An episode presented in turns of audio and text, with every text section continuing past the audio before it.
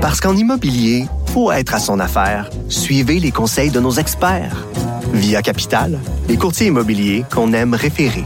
Bonne écoute. Deux heures par jour avec des avocats. Ah, inquiétez-vous pas, là, la consultation est gratuite de 9 à 11. De 9 à 11. Avocat à la barre. Avec François-David Bernier. Les États-Unis euh, qui ont fait face la, fin de semaine dernière euh, ont dit une menace du terrorisme blanc. Euh, on sait, bon, on a vu ce qui s'est passé. Euh, l'accès aux armes aux États-Unis, ça revient de l'avant. On dit ça, ça a pas de sens euh, qu'on ait accès à des armes comme ça. Il y a, il y a, il y a beaucoup de tueries. Euh, l'accès aux, armes, c'est une chose, mais il y a aussi l'accès à des armes de calibre lourd, automatique, qui font des dommages en peu de temps. L'exemple du, du, tireur du Walmart en, en en un instant peut tuer 20 personnes. Intervention des policiers, ça aurait pu être pire, imaginez. Euh, on se pose beaucoup de questions. Même chez nous, on voit que il y a aussi des, histoires de, maladies, de gens qui commettent des crimes. Bon, je, je, je fais le parallèle avec euh, un présumé meurtrier qui souffrait de schizophrénie. Bon, à Baie-Saint-Paul, ici, c'est un homme qui est accusé de du meurtre de sa mère. Euh, encore une fois, c'est un problème de santé mentale problème aussi, bon, quelqu'un qui, qui, qui, prendrait de la drogue aussi. Euh, donc, tout ça nous fait beaucoup réfléchir et je suis avec euh, nos deux experts en la matière, Nicole Gibault, juge à, la retraite, et Jean-François Brochu, euh, policier de la SQ à la retraite, et tous les deux analystes judiciaires. Bonjour à vous deux. Bonjour. Bonjour. Merci d'être là. C'est un gros, gros sujet euh, ce matin. Et euh, on, va euh, peut-être commencer avec avec toi, Jean-François, à savoir bon, qu'est-ce que tu penses de, ce qui se passe aux Ben, un, je pense que déjà tu es, assez teinté sur l'histoire de d'essayer, comme au, Canada, de, au Québec, de faire un registre d'armes à feu. Est-ce que c'est la solution aux États-Unis de contrôler les armes? Ben, en fait, euh, contrôler les armes, fort probablement qu'il y a une partie du problème là-dedans, parce que aux, les, les, États-Unis sont le seul pays au monde où il y a plus d'armes en circulation que de population. Puis tout le monde peut avoir accès à une arme semi-automatique d'assaut avec aucune limite de chargeur. Dans un cas, là, dans un des cas de la, fin, de semaine dernière, il y avait un individu qui avait un chargeur de plus de 75 euh, balles, euh, des chargeurs doubles. Alors qu'au Canada, les chargeurs sont limités à 5 projectiles. Euh, les armes, pour les posséder, on doit passer un processus que d'ailleurs Trump, lui, a éliminé. Trump a dit que euh, c'était la maladie mentale et les jeux vidéo qui avaient provoqué, qui provoquaient ces fusillades-là. C'est drôle mhm. qu'il dise ça puisqu'il a abrogé lors de sa première année euh, à la Maison Blanche, il a abrogé une loi d'Obama qui obligeait justement, qui empêchait les gens qui avaient des, euh, des problèmes de santé mentale d'obtenir des armes à feu, d'avoir le droit de posséder des armes à feu. Il a abrogé ça, donc il a autorisé les personnes qui ont des problèmes de santé mentale à, se posséder, à posséder une arme. Et on n'a pas ces problèmes-là au Québec, parce que au Québec et au Canada, parce que on, on, on contrôle non seulement les capacités des armes, mais on contrôle également l'accès à ces armes-là. C'est que euh, c'est pas vrai que euh, tout le monde peut avoir n'importe quelle arme, euh, puis c'est pas vrai qu'on peut se procurer une arme en cinq minutes, à moins d'être d'être titulaire d'un PPA, un permis de possession d'acquisition. Et c'est la même chose pour les munitions. On doit également posséder ça. et, pour ça, ben, il y a un processus d'enquête. Et ça, ça fonctionne au Canada, on le voit, parce que ces tueries de masse-là, on en a peu ou pas. Et quand on en a eu, euh, c'était avec des armes enregistrées, donc ça fait la démonstration. Moi, j'ai des armes ici dans la maison. Euh, au sacrilège, j'ai les, les ai enregistrés parce que j'ai été policier puis j'ai appliqué les lois avec lesquelles j'étais pas toujours d'accord. Mais ben, euh, c'est comme ça que ça marche en société. On peut ne pas être d'accord avec une loi, mais il faut l'appliquer et la respecter. Donc, je, je, la respecte. J'ai enregistré mes armes, mais il n'y a rien qui empêche, qui m'empêcherait moi Hein, dans, un, dans un moment de folie, de prendre une, arme, une de mes armes et d'aller commettre un crime avec. Alors, les ben ça n'a aucun rapport avec ça. C'est simplement, on le sait, le gouvernement se prépare éventuellement à charger aux possesseurs, aux gens qui possèdent des armes. C'est pour ça que les gens sont, euh, résistent beaucoup à ça. Parce que OK. Mais parlons-en, la folie, justement, avec Nicole là-dessus, la maladie mentale est souvent euh, lié euh, avec les crimes, là, avec les, les meurtres, Ouais. les tueries. Là. C'est sûr que la maladie mentale est souvent évoquée, ou bien donc le moment où on agit, tout le monde va dire ça prend un fou pour faire une affaire comme ça. Tu sais, je veux dire, puis la description de la maladie mentale du citoyen, ça prend un fou pour faire ça. Puis la description du code criminel, pas tout à fait la même chose, euh, évidemment. Mais euh, bon, c'est sûr que je suis pas du tout. puis ça, Jean-François, on se taquine souvent là-dessus. Je suis pas, pas du tout sur la même longueur d'onde. Moi, les armes, c'est non, zéro moins que de bord. Euh, Mais parce que, à mon avis, il y a deux raisons pour des armes. C'est tuer des humains ou tuer des animaux. À part de ça, il n'y a pas grand-chose qu'on peut faire avec. Là. Et se défendre, probablement, comme policier, ça j'en conviens, et comme, comme militaire, etc. Mais, euh, écoutez, on ne fera pas le procès là-dessus parce que c'est impossible, et, et je le sais, euh, pour, pour l'avoir euh, regardé, puis lu, puis entendu, c'est impossible de, de mettre la machine, la vapeur à l'inverse. Les armes, il va toujours, ça va toujours exister, et mais c'est ça qui tue. Parce que au Canada, au Canada, Jean-François a très raison. C'est pas les armes qui vont tuer en masse. Des, de, c'est arrivé à la mosquée de Québec. On a, Dieu merci, c'était un événement, mais on a vu d'autres événements, mais c'est avec des véhicules parce qu'on a moins de, de- de- d'accessibilité avec ces armes-là. Donc, comme Jean-François disait, on a moins, moins d'accessibilité. Donc, par conséquent, on a pris quoi? Un camion, on en a fauché 10 à, à, à Toronto. Alors, est-ce que c'était bon? Et évidemment, toute ce- cette suprématie ou ce, ce, ce racisme, etc., ben, c'est sûr que euh, on le voit, euh, il, est- il est presque légitimé maintenant avec les discours qu'on entend aux États-Unis, beaucoup, beaucoup moins, même presque pas au Canada. Je sais qu'il y en a là. On peut pas, c'est impossible de se cacher la tête dans le sable, penser qu'il n'y a pas de ce genre de personnes au Canada. C'est pas vrai. Mais il y a plus de loups solitaires, puis souvent. Euh, ce, ce genre de loup solitaire, euh, euh, oui, fait des. euh, on en a vu. Il y, en a eu des exemples. Dieu merci, on n'a pas 251 tueries. Et Jean-François a tellement dit vrai que j'ai, pendant qu'il parlait, j'ai regardé, il y a 300 à 400 millions d'armes aux États-Unis et sont 325 millions de population. Aïe, aïe, mais justement, ça, ça amène à une question. Puis, euh, je vous lance tous les deux là-dessus. Est-ce qu'il est trop tard aux États-Unis pour faire quelque moi, chose? Moi, je pense que oui. Moi, je Oui. pense que oui. Moi, je pense que oui. Les Américains, là, d'abord, euh, euh, ils se, ils se, euh, sur les sites euh, plus à droite, là, ils se réfugient tous derrière le second amendement qui a été écrit en 1791, qui leur, qui autorisait les gens à porter des armes pour se protéger. Mais on sait que, un, à ce moment-là, on avait des armes qui tiraient un coup à la fois, qui faisait, ça prenait 4-5 minutes le recharger. On n'avait pas d'armes semi-automatiques. Les AR et les AK n'existaient pas dans ce temps-là. Et on avait également le problème de la conquête de l'Ouest où les gens étaient seuls en forêt euh, et euh, les bandits circulaient partout. Alors donc, euh, à ce moment-là, les, quand les pères de la Constitution ont écrit la Constitution américaine, ils avaient raison. Mais aujourd'hui, on n'est plus là partout. Ils ont- mais, mais- mais ils ont encore accès, ils sont, on est encore capable d'aller acheter des armes dans certains États en ne présentant que son permis de conduire. Ce qui fait que quelqu'un qui, euh, dans, dans, dans une certaine période de sa vie, euh, devient prêt à passer à l'acte, tout s'il n'a pas d'armes, et ils en ont pour la plupart déjà, là, mais s'il n'a pas d'armes, il n'a qu'à se rendre au commerce euh, du coin et en quelques minutes, en montrant euh, souvent son permis de conduire, euh, il peut obtenir l'arme, une arme automatique, un chargeur et des munitions. C'est pas le cas au Canada. On peut pas faire ça. Au Canada, il faut que tu pa- passes un processus qui prend des mois. Il va y avoir une enquête, etc. Donc, on a euh, une Oui. restriction à l'accessibilité qui est là. Puis, Madame la juge, vous avez tellement raison quand vous dites que, effectivement, euh, les, les- les automobiles ont été utilisés, l'automobile, les camions, béliers, on l'a vu partout dans le monde. Ben, ce sont des, ce sont des, des, des- Ben oui.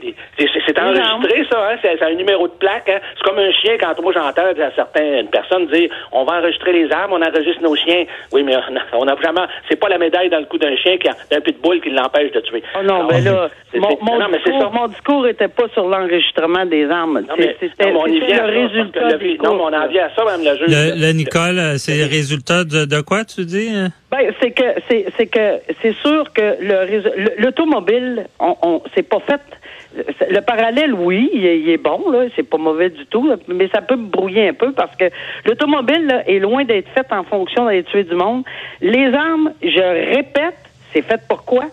Ça tue. C'est certainement pas pour aller faire une petite balade puis tirer des cibles. C'est pas le but premier. Il y en a que c'est des, des, des, des euh, bon, euh, ils ont des clubs là, puis tout ça, c'est réservé strictement à ça. Mais l'automobile, ce n'est pas fait. Quand on achète un permis d'automobile ou qu'on pas qu'on achète, mais qu'on obtient notre permis, ce- la première fonction de l'automobile, c'est pas de tuer du monde. Mais la première fonction d'une arme à feu, c'est de tuer l'animal ou l'être humain.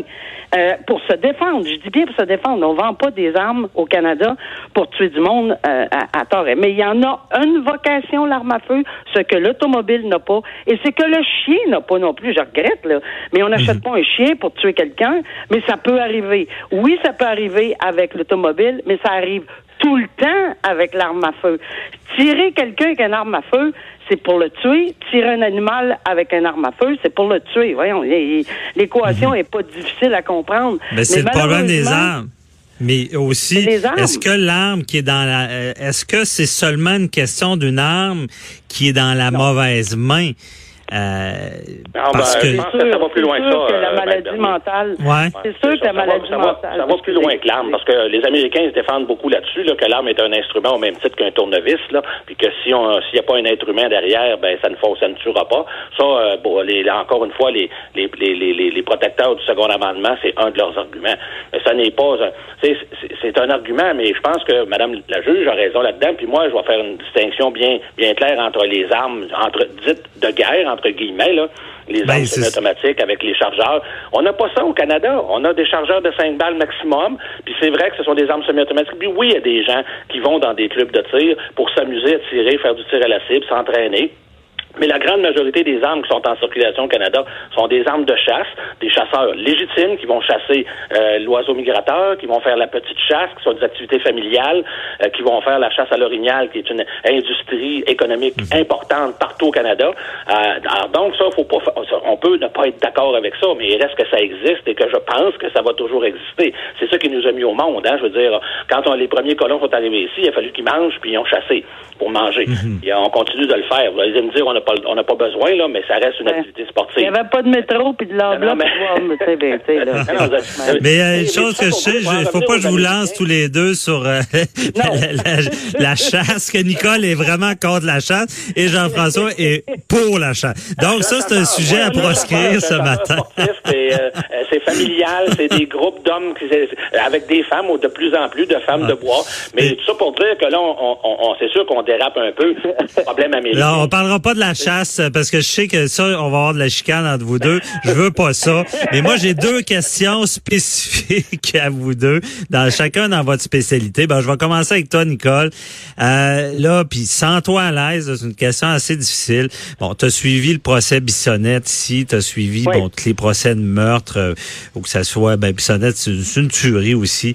Et là, aux États-Unis, ils- ils- tu sais, OK, le, le- le contrôle des armes, euh, les armes lourdes, mais là, on, on parle de, de vouloir la, la peine de mort pour euh, ce genre de, de tuerie-là, où euh, ici, on a vu avec Bissonnette de cumuler l'admissibilité à la libération, là, puis on était à, on est à 40 ans minimum de prison. Est-ce que c'est la solution, Nicole, de, de renforcer les peines? Ben, euh, c'était c'est un petit peu des cas isolés, par exemple là, des tueries de masse, là, euh, euh, que ce soit avec un véhicule ou avec des armes au Canada. Euh, on a déjà le code criminel, mais on verra qu'est-ce qui va arriver dans le dossier de Bissonnette, parce que ça va remuer toute la question de la peine euh, de 25 ans dans, de- pour chacune des victimes et que la- la- les peines cumulatives, c'est sûr que ça va remuer. Euh, On avait pensé trouver une solution au niveau juridique par des peines multiples pour des pour des meurtres multiples, pardon. Euh, c'est pas mauvais non plus, mais on voit que c'est pas toujours appliqué parce que meurtres multiples, euh, on a on a eu euh, des gens qui ont commis des des meurtres liés à l'homo, euh, l'homophobie. euh, on le sait, le monsieur de Toronto, là, mais mais on a des outils nous autres au niveau de la peine. On, en a des. Mais est-ce que ça dissuade? Est-ce que, est-ce qu'aux États-Unis, le fait de dire tous ces meurtres-là sont, sont, c'est la peine de mort, est-ce que ça peut en, en réduire ces, ces Euh, je ne sais pas. Il y a des statistiques qui disent que oui, que non. C'est sûr que ça nous fait un peu frissonner parce qu'on est tellement peu habitués à ça, nous autres. Mais par contre, quand on réfléchit, quand quelqu'un regarde cette tuerie-là et qu'on voit Euh, c'est- tellement tragique. Puis, tu sais, ça part de deux ans jusqu'à 86 ans pour aucune espèce de raison à El Paso. Euh, tu sais, c'est puis même chose à Dayton, euh, dont sa propre sœur, le, le meurtrier. là. Tu sais, c'est complètement aberrant. Mais là, tu, tu, tu- il y a peut-être une petite réaction de vengeance en arrière. Puis il dit, ben, il mérite la peine de mort. Tu sais, parce que je suis certaine qu'il y en a plusieurs qui le disent. Mais je suis pas certaine que si on l'appliquait d'emblée au Canada, puis de toute façon, là, c'est loin d'être le cas, et ça reviendra sûrement pas. Peut-être que quelqu'un va vouloir oser, mais je ne pense pas qu'on ait ce genre de société-là. Comme je ne pense pas qu'on est le genre de société qui a 251 tueries avec des armes, parce qu'on parle avec des armes aux États-Unis. C'est moi, je, je, je, je fais juste dire, je suis tellement contente de me réveiller au Canada aujourd'hui, là, et, et, et de tous les Ouais. jours de ma vie. Tout Ouais. à fait, tout à fait. Puis moi, ben, je, veux- si vous me permettez, moi, tout à fait, je suis d'accord avec euh, Nicole à l'effet que la peine de mort, c'est pas, euh, pour en avoir vu quelques-uns des meurtriers, là, ça fait, c'est le dernier de leurs soucis au moment où ils passent à l'acte, Ouais. au moment où ils décident de tuer. Euh, bon, dans le cas de Baie-Saint-Paul, on peut, on peut sembler, on peut penser ici, là, que, euh, il s'agit de maladie mentale, donc euh, absolument pas, il n'y a Ouais. pas, il y a pas de pensée possible, là, de, de- de peur de la peine de mort qui ne fera pas passer à l'acte. Puis la sentence de prison à vie, là, il n'y a pas personne qui va dire ça me fait rien, là. On s'entend là que d'être enfermé pour le restant de ses jours, euh, 25 ans minimum, euh, y a pas ça fait ça, ça devrait en principe faire réfléchir, mais ça n'empêche pas qu'il y a des gens qui prennent la chance de tuer parce que les meurtriers se disent que moi je ne me ferai pas prendre. Hein, c'est toujours Ah, comme oui. ça que, que- qu'ils réagissent. Moi, je ne me ferai pas prendre. Alors ça, c'est le meurtre au premier degré. Il y a pensé d'avance. Mais il y a aussi les, les gens qui passent à l'acte dans un moment de, entre guillemets, de folie. Ce n'est pas de la folie, mais ils perdent la tête. Tu perds la tête, tu vois noir, puis euh, tu poignardes ta, euh, ta femme, par exemple, ta conjointe, ton ex-conjointe, comme on voit. Ben ça, c'est pas la, la peine de mort ne les empêcherait pas de passer à l'acte. Et ce qui tue le plus au Canada, ce ne sont pas les armes à feu. Ce qui tue le plus de gens, là, ce sont les armes blanches et, euh, et euh, les armes contondantes. Donc ça aussi, euh, il faut il faut il faut le considérer. Ce sont toujours des crimes. La majorité des crimes au, au- au Canada, ce sont des crimes qu'on dit euh, intimes, qu'on dit intimes dans le sens où dans le dans le milieu familial, euh, dans, euh, et donc euh, ce sont des crimes qui se font à l'arme blanche. Mhm, OK. Et c'est vraiment. Dans le cas, euh, euh, Oui. Franco, dans le cas de la, de la, de la maladie mentale, encore une fois, je, je lis les, sur, sur, sur les ré- réseaux sociaux les réactions. Ben oui, ben oui, un autre qui va s'en sauver. Écoutez, je, encore une fois, on n'est pas aux États-Unis. J'ai j'ai vu, j'ai lu beaucoup de documentaires, et beaucoup aux États-Unis, où on envoie des, des gens qui sont vraiment, qui ont des maladies mentales à la potence. C'est dé- c'est décourageant de voir ça. Quand on a des gens qui sont réellement atteints d'une maladie, on ne parle pas Bon, on nommera pas de... Ben oui, on en parle parce que les gens disaient effectivement, Turcotte, c'est pas une vraie maladie, puis un tel, puis un tel, puis on invente des maladies. Mais pour, pour, pour, pour connaître un peu le système, beaucoup le système judiciaire, la schizophrénie, si c'était le cas, et on verra à ce stage-là, ce qui est déplorable, euh, c'est- c'est c'est pas le résultat, c'est épouvantable ce qu'il a fait à sa mère, etc. Mais est-ce qu'on a les moyens au niveau médical, la, la santé mentale, est-ce qu'on a un bon système pour accompagner ces gens-là? Et les, parce que c'est, oui, ils devraient être médicamentés, oui, ils devraient être suivis, mais on en entend des histoires d'horreur. C'est sûr que si cette personne-là avait laissé sa médication et ou avait pas été assez suivie, puis sa pauvre maman, c'est pas elle qui va le dénoncer tout le temps, là, tu sais, là, c'est, c'est sa maman, là. Euh, puis je connais souvent avec. Alors, c'est, c'est, c'est, c'est, c'est un contexte, c'est terriblement difficile, mais ça arrive souvent que c'est dans ces contextes-là, par exemple. Mhm. Et- Il y a trop de meurtres et- liés à cette à la maladie là. Oui, où, euh, Maladie mentale et effectivement, quand on euh, et là, c'est, c'est- vous avez touché un bon point, euh, Madame le juge, c'est qu'effectivement, c'est pas vrai qu'au Québec on s'en occupe. Euh, Moi, j'ai, ben, j'ai, des gens dans ma famille qui travaillent dans le milieu dans le milieu de la santé mentale et non, on n'a pas les, les moyens, on n'a pas les fonds nécessaires pour bien traiter. On, la priorité, c'est de sortir les gens dans la rue. Euh, Bien sûr que quelqu'un qui est à l'intérieur des murs, on le contrôle le matin, le midi, le soir, on lui fait prendre sa pilule. Quand il est dehors, il n'y a personne pour le contrôler, pour l'aider. Certains, ça fonctionne, d'autres se ramassent dans les rues de Montréal. Allez voir les rues de Montréal, de Vancouver, c'est plein d'individus, de personnes, de femmes et d'hommes qui sont malades et qui sont dans la rue. Et ça, Oui. c'est parce qu'on les a désinstitutionnalisés. Il y a ceux qui demeurent dans des maisons à- avec leurs parents, comme on le voit à- à- euh, ici à Baie-Saint-Paul, ou qu'on a vu, moi je me rappelle d'un cas pathétique là, à, Saint-Romain euh, de maladie mentale, encore une fois. Et non, on n'a pas les moyens de, de, de s'en occuper au, au Québec, c'est vrai. Euh, j'ai, dans mon entourage, il y a quelqu'un, je vais terminer là-dessus, euh, Franco, il y a quelqu'un de très, très, très connu dans le milieu des, des, des, chasseurs, très aimé, un bon, un bon gars, un guide de chasse important, qui avait des problèmes il y a quelques mois et s'est présenté dans un hôpital du Québec pour demander de l'aide. Et on l'a retourné parce qu'on n'avait pas les moyens, on n'avait pas les, les, les, outils euh, pour s'en occuper. Il est parti chez lui à ramasser son arme de chasse dûment enregistrée. Il est revenu dans la cour de l'hôpital en question et il, il a mis fin à ses jours. Hmm. Alors, si on avait pu répondre à cette personne-là euh, de, de, la bonne façon lorsqu'il s'est présenté à l'hôpital, il serait toujours avec nous. Ben, c'est ça. Il y a souvent des cas de, de, de, de, de familles, de gens qui disent on le savait que ça allait arriver, mais on ne pouvait rien faire. La loi, la loi ne permet pas. C'est ça. La loi, la loi rend très, très, très difficile. J'en ai débarqué du pont de du pont de Québec, du pont de Pierre-Laporte. Là, on, a, on débarquait des gens, des gens en, syndrome post-traumatique, des ex, des militaires, d'ex-militaires. On les descendait du pont, on les rentrait à l'hôpital, puis euh, signe en haut, signe en bas, tu refuses, refuses les soins, puis euh, tu représentes, tu représentes pas un risque, puis va-t'en chez vous. Puis ça finit quelques mois plus tard avec un, meurtre suivi d'un suicide.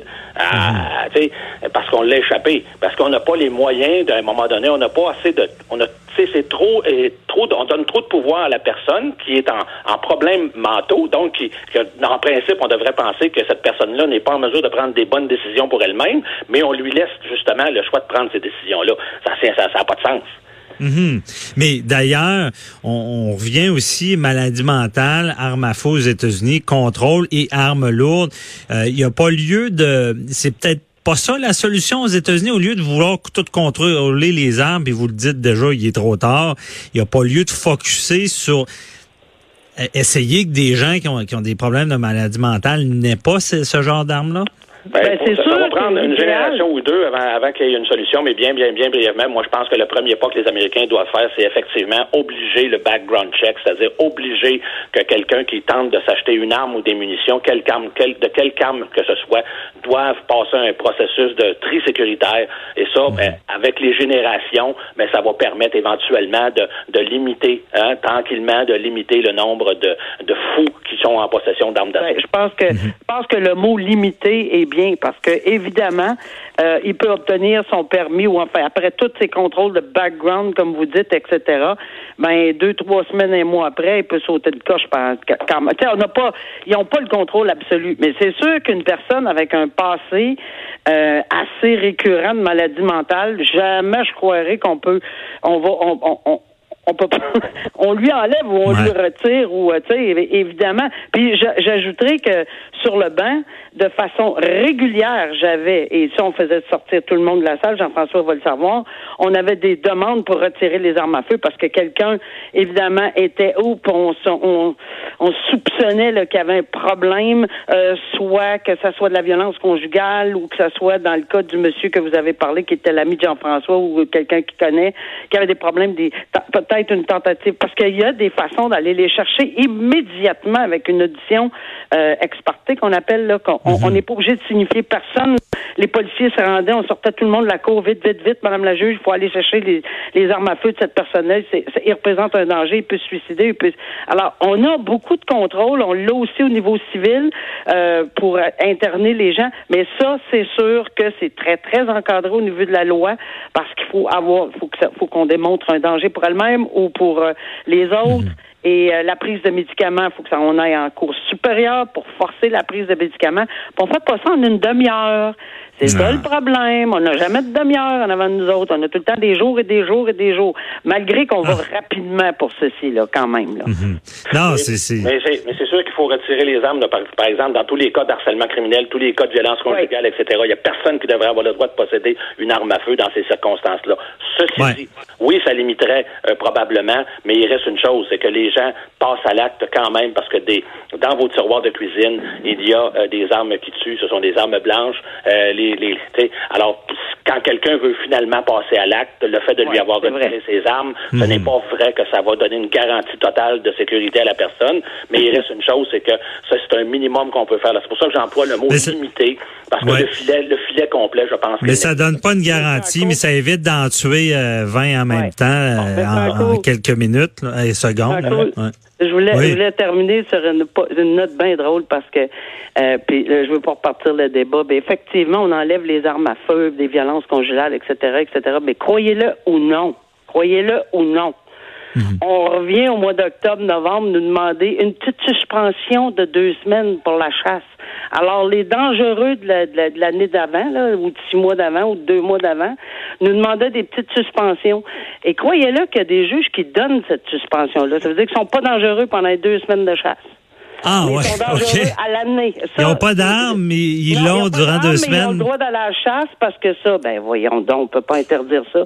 Alors, inutile de vous dire, inutile de vous dire que lorsqu'on interdit des armes à feu, à mon humble avis, c'est une interdiction, point à la ligne, à moins de mhm. pas, pas pour une occasion ou pour une autre. Alors ça, ah. j'avais trouvé ça un peu aberrant euh, dans les circonstances parce que, puis c'est souvent là. Je, en 23 ans, je n'ai vu, je n'ai vu, il y a des gens qui m'ont supplié de les mettre en prison au lieu de leur enlever leur leur leur, leur arme pour la chasse. Mhm.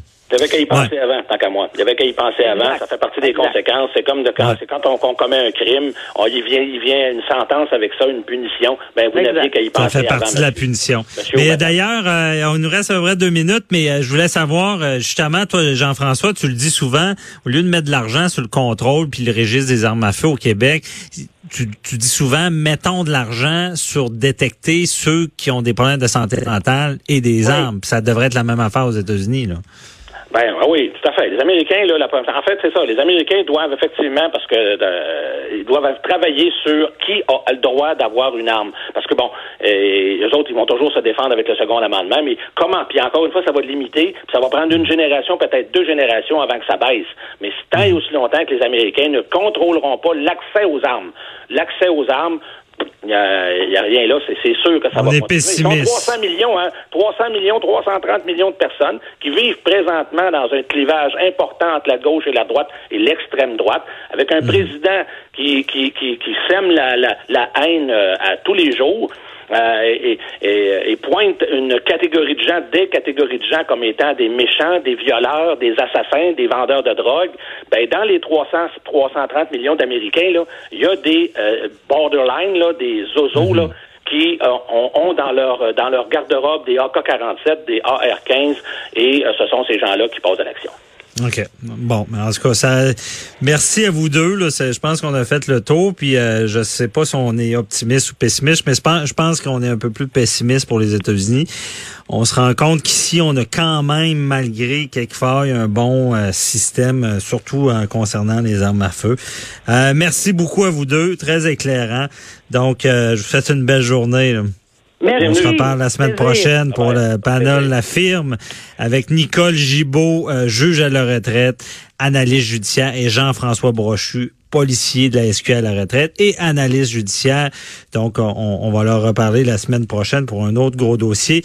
Sinon, restez là. Euh, après la pause, on change de registre. De registre. On parle de l'insolite juridique avec Alexandre Moranville. À tout de suite.